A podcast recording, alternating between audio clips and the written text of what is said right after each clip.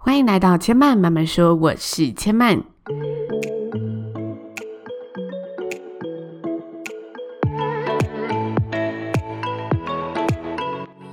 目前频道在 Apple Podcast、Spotify、KKBox 以及 Google Podcast 都听得到。喜欢的朋友欢迎帮千嫚订阅并留言评论，让更多人可以认识千嫚慢慢说喽。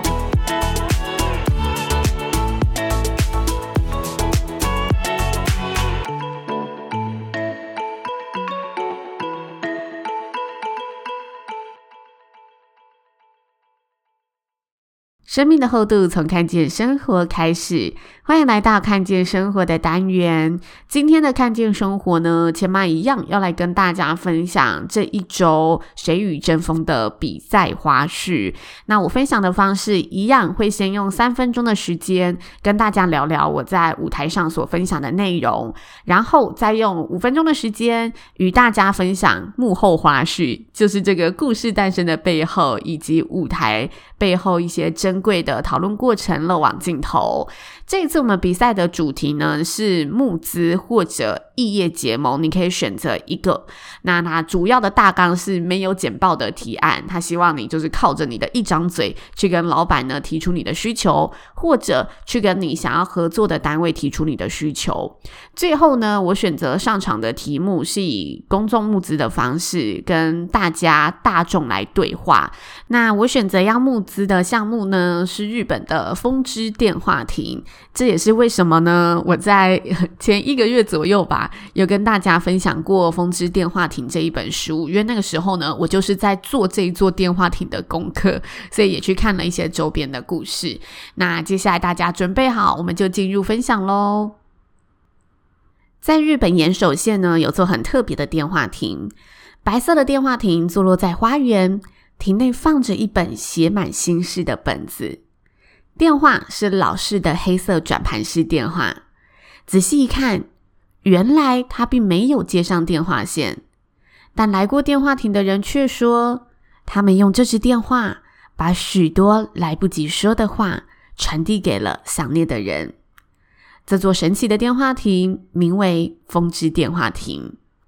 电话亭的主人呢，是日本园艺家佐佐木格。十一年前，他失去了挚爱的亲人。心里有着太多来不及说的话。在拉丁语当中，风有灵魂之意，是一种媒介，轻柔地连接着世间万物。于是，佐佐木格建造了风之电话亭，让自己跨越伤痛。原本这电话亭只属于他，但在日本三一大地震后，为了让痛失亲人的人们也找到平复的方式。他开放了电话亭，许多人远道而来，在风之电话亭中倾诉思念，尽情流泪，向思念的人说出了心里话。有时生命的陨落比流星还迅速，很多人一辈子都无法真正的向挚亲告别。当一颗心存放不了这么多悲欢离合的情绪。总需要一个出口来安放自己的思念和后悔，而这难处不分国界。这一年来，新冠肺炎在全球肆虐，不少人因病离世。园艺师佐佐木格也接获了许多国外的请求，希望能用相同的概念，在世界各地设立风之电话亭。在目前呢，美国也有了风之电话亭。而且有粉专介绍着风之电话亭的总部在日本，所以今天我想请大家一起集资，邀请园艺家佐佐木格来台建造一座台湾的风之电话亭。如果有这座电话亭，你会打吗？这是我近期常和他人提起的故事和问题。时常主持婚礼的我，大多沉浸在幸福的氛围。看到风之电话亭的故事更感沉重。我想说，有时失去的太痛，是因为爱的太多。太多幸福的讯号不断在我身边响起，却让我更担心失去。如果这座电话亭，我会打吗？我的答案是肯定的。而你呢？让台湾也有座能抚慰人心的风之电话亭。群众募资需要你的一份力量。以上呢，大约三分钟的内容是我在节目所呈现的内容。然后，我想先跟大家聊聊，就是这个主题的诞生。因为其实我原本在收到没有简报的提案时，我想要跟大家做的是异业结盟。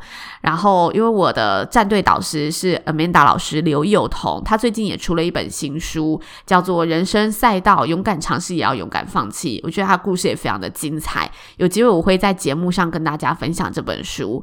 那他本身呢，现在是呃红海集团里面有一个永林基金会的执行长，然后他也是新创的背景出身，所以练习时呢，我的整个异业结盟的提案就是被打枪到爆炸。最大的迷思呢，就是我在提案中缺乏了对方我的合作方可以得到的实质利益。因为我们很容易就是把理念讲得很圆满，但是缺乏了那个实质具体的利益在里面，这是很常出现的迷思。后来经过老师的教导之后呢，我就一直在消化这件事情。我觉得啊，这件事情把它缩小一点，我们。换个角度想想，我们在现实生活中会运用到的场景。因为我那时候在接收到提案的时候，我觉得哦，离我好遥远哦。我到底什么时候会去跟人家做异业结盟？什么时候会去跟人家做什么群众募资？我怎么有这个产品？我怎么会去做这些事情？但是我们总要设法消化这个主题嘛。所以那时候在第一次练习完之后，我就换一个角度想这件事情。我觉得其实当我们呢在生活中面试的时候，或者跟公司提出加薪的时候，都是在提案的道理。我们要具体的告诉对方，我可以为你带来什么好处，然后有什么实质的贡献。所以我想要跟你合作，我相信这个实质的贡献也会打动你，所以我也会取得这份薪资，取得这一个位置。更重要的是呢，在这两个呃情境之下，所谓的产品，我想要跟你合作内容就是我自己，所以我们还要有一个很大的重点，就是我们要把产品的定位、产品的内容讲述的非常非常的吸引人，非常的具体化，让对方感受到这个产品是可以打动他的。那这一次的提案呢，我从中也学习到了几个老师分享的提案技巧，我也想快速的分享给大家。就也许大家如果工作上，或者真的有遇到需要去面试、需要去跟老板谈加薪的时候，也许可以用这嗯一二三四五五大技巧来呢审视一下自己要去说的内容有没有这五大技巧都已经具备了。第一个就是我的动机目的，我想要跟大家说这件事情，我想要跟你合作这件事情的目的在哪里？第二个就是理念。这个产品的理念会对世界产生什么影响？或者是我提出的这一件事情可以对公司产生什么影响？你的理念是什么？第三呢，就是产品本身，你要做什么事情，或者呃，你希望这个产品可以如何的去帮助到实现你理念的部分。第四个就是利益，你有了产品，你有了理念，总要有实质的，大家会得到什么东西嘛？所以利益分析也要做出来。最后告诉他，所以我要完成以上这四个东西时，我需要你支持我什么？这是老师呢跟我们分享的五大提案技巧。我自己回头看，觉得它真的是一个非常实用的小笔记，所以也分享给大家。如果大家在一些商务的场合上需要用到，或者工作的领域上需要用到，也可以。试着把这五大技巧套入进去，检视一下是不是哪一块偏弱，哪一块偏没有说服力，可以怎么加强它。其中我觉得啊，对我最难的是我要你支持什么，因为这里面包括了一个很大的元素，就是为什么我要来做这件事情嘛。你前面所有都成立了，才会提出。因为我，所以我要推动，我具备这个说服力，我要你来支持我。我觉得这件事情就是一个使命感的展现，所以我觉得很难。当你没有足够的相信这个产品，你没有足够的相信你的理念，你就会找不到这个说服力。所以。我后来在选择主题的时候，老师那个时候就是提供我风之电话亭的这一个选项时，我刚好就真的是当天我也在看《风之电话亭》这一个新闻，因为那时候刚好是三一一的时候，我们录制的时候刚好就前一个月的时候。我记得当时啊，我看到《风之电话亭》的系列报道，是忍不住一直去点其他的故事看的，因为我觉得这座电话亭实在太有意义了。虽然这个节目的提案它就是一个比赛的内容，不是你真的要去落实而做规划的内容，但我觉得。那个时候在选主题的时候，我希望传递的反而是我希望透过这一次的内容，可以传递一些真的是我很认同的事情。所以最后我选择这个主题的初衷是，我觉得大家可以认识一座那么有意义的风之电话亭，然后也许去多看到它的一些故事，这些故事是非常有力量的，可以让我们也许。有失去的一些人，在这时候也可以找到一些情绪的出口，看到一些人他是如何利用这个风之电话亭，把自己的情绪放下，找到一个。空间去释放自己需要释放的悲伤，我觉得这是每个人也许可以从这个故事里面得到的一些收获。它是很有抚慰人心的力量在里头的，这是风之电话亭带给我的感觉。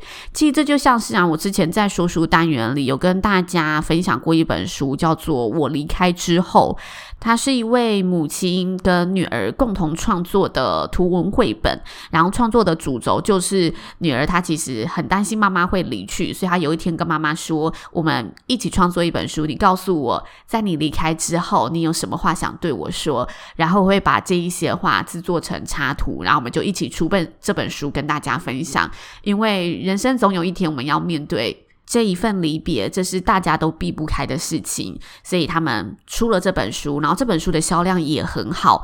然后刚好我在某一集的说书里面也跟大家分享了这本书，然后有听众呢，他听完那一则的故事，就留言告诉我说，他其实也刚失去母亲，听到这本书的内容，其实给了他很多的安慰。所以这也是我觉得。风之电话亭它拥有的力量。那如果大家想要认识更多风之电话亭的故事，也可以去听听千嫚说书里面有两次就是在介绍风之电话亭的故事。第一集有做比较多背景资料的介绍，但是因为风之电话亭这一本书，我选的那本书它本身是一本虚构小说，虽然里面有掺杂着一些就实际案例的原型在里面，但是它还是一本虚构的故事。所以如果大家是想然后看更多实例的话，可以先听第一集的背景介绍，然后再回去查查风之电话亭的故事。也许这些故事也可以让你从中看清一些，放下一些。我觉得这都是很有可能发生的事情。那最后，我想跟大家分享一段呢，我没能呈现在这三分钟的演说内容里，但我自己很喜欢的一段文字。这段文字是：面对心爱的人离去时，我们会不断地留恋那一些共度的美好回忆，甚至无可避免地深陷悲伤的情绪而无法自拔。但这时候，我们身旁还是会有陪伴你的朋友、爱你的朋友。而当我们选择走出来，继续与人互动、与人交流、与之交心，我们会明白，死亡不是一切的终点。爱在凝聚与扶持时，仍然能够互相的成长，让彼此茁壮。这是我那个时候写下来的一段话，然后我自己很想放进去，但是真的找不到任何空档放进去。那如果大家想要看千嫚呢，实际在舞台上演说的画面，也可以到现在节目的资讯栏点选连接，就可以点到 YouTube 来欣赏喽。那如果看完觉得诶还不错的话，也可以帮千嫚在下方呢按个赞支持一下下了。千嫚慢慢说，今天就说到这里了，也邀请大家下次再来听我说喽，拜拜。